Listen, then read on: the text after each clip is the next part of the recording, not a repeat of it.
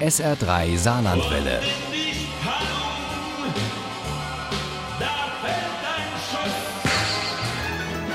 Der Krimi-Tipp. Es geht nicht nur in die Pfalz, ganz genauer gesagt geht es an die wunderschöne Weinstraße. Das ist die Heimat von Britta und Christian Habekost, die nennen sich zusammen Schako. Und das Ehepaar, das hat der Pfalz, den Pfälzern und auch dem Pfälzischen ein, ja, man kann schon sagen, kleines Denkmal gesetzt mit seiner Reihe von Elvenfels-Krimis. Der dritte Teil ist jetzt erschienen, der heißt Kräutertee im Dubbeglas.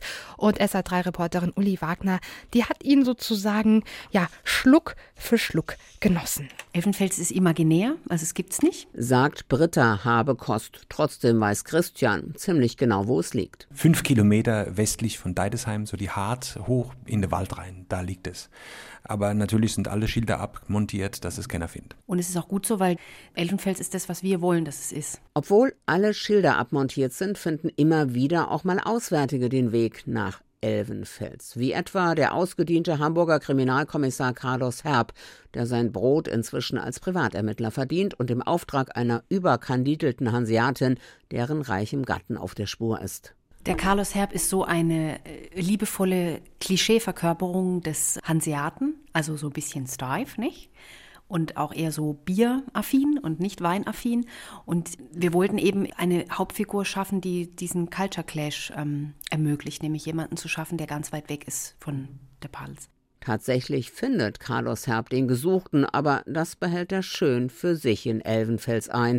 Denn wie sein Landsmann verliebt er sich auch sofort in diesen Ort, an dem das Leben so ist, wie es sein könnte, und in eine der Elvenfelser Frauen. Die sind auch wirklich etwas ganz Besonderes. Man könnte fast sagen, dort in Elvenfels, da gibt es noch Überreste des Matriarchats. Nicht nur Überreste. Eine wahre Survival-Scene des Matriarchats hat in Elvenfels überlebt. Also die Frauen in Elvenfels sind auf der einen Seite ganz normale Frauen mit der Kittelscherz, die Kartoffeln schälen, aber die unter diesen Fassaden der normalen Frauen schlummern so die starken, selbstständigen, selbstbewussten Frauen. Also kommt ja immer wieder der Carlos Herb, der Hamburger, dessen Herz für die Pfalz schlägt und für die Pfälzer Lebensart.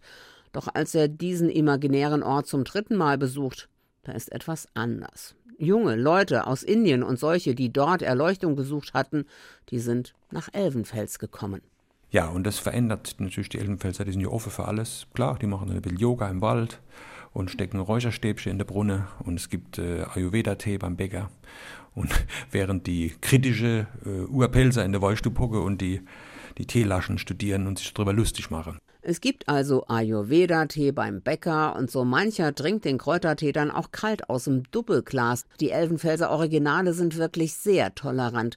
Doch dann stürzt Tambi, einer der Yogis, der im wahren Leben Ferdinand heißt und der verschollene Sohn von Willi aus Elvenfels ist, was aber noch keiner weiß. Also der stürzt von einem Felsen. Alle sind traurig, nur Carlos Herb, der Hanseat mit besonders kriminalistischem Spürsinn, der ist wütend, er glaubt nicht an ein Unglück und schon gar nicht daran, dass Ferdinand seinem Leben ein Ende setzen wollte. Er glaubt, dass Amana, die Anführerin, die eigentlich Sabrina heißt und aus Saarbrücken stammt, dass die ihre Finger im Spiel hatte. Also wenn man als Saarländer, bitte, bitte, liebe Saarländer, darüber hinweghören möchte, dass es ein Saarländer ist, wird es gar nicht auffallen. Im Pelz ergreift das natürlich sofort, sofort raus und sagt, ich hab's gewusst. Weich wie Schmähen. Kräutertee im Doppelglas Elvenfels 3 von Britta und Christian Habekost ist eine Mischung aus Mystery, Heimatkunde mit Augenzwinkern und spannendem Krimi und eine Liebeserklärung an die Pfalz und an das Leben unbedingt zu empfehlen, gerade auch für uns im Saarland. Wisch, wie ich mein. Ja, ja, wir wissen schon, wie du das meinst. Kräutertee im Doppelglas von Britta und Christian Habekost ist bei der Pfälzischen Verlagsanstalt PVA, wo auch sonst erschienen. Das Taschenbuch hat 368 Seiten, kostet 14,80 Euro. Das E-Book gibt es schon für 11,90 Euro.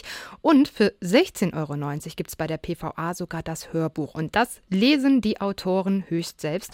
Ohne Krimi geht die Mimi nie ins Bett für Mimi und andere Krimi-Fans. SR3 Saarlandwelle. Hören, was ein Land fühlt.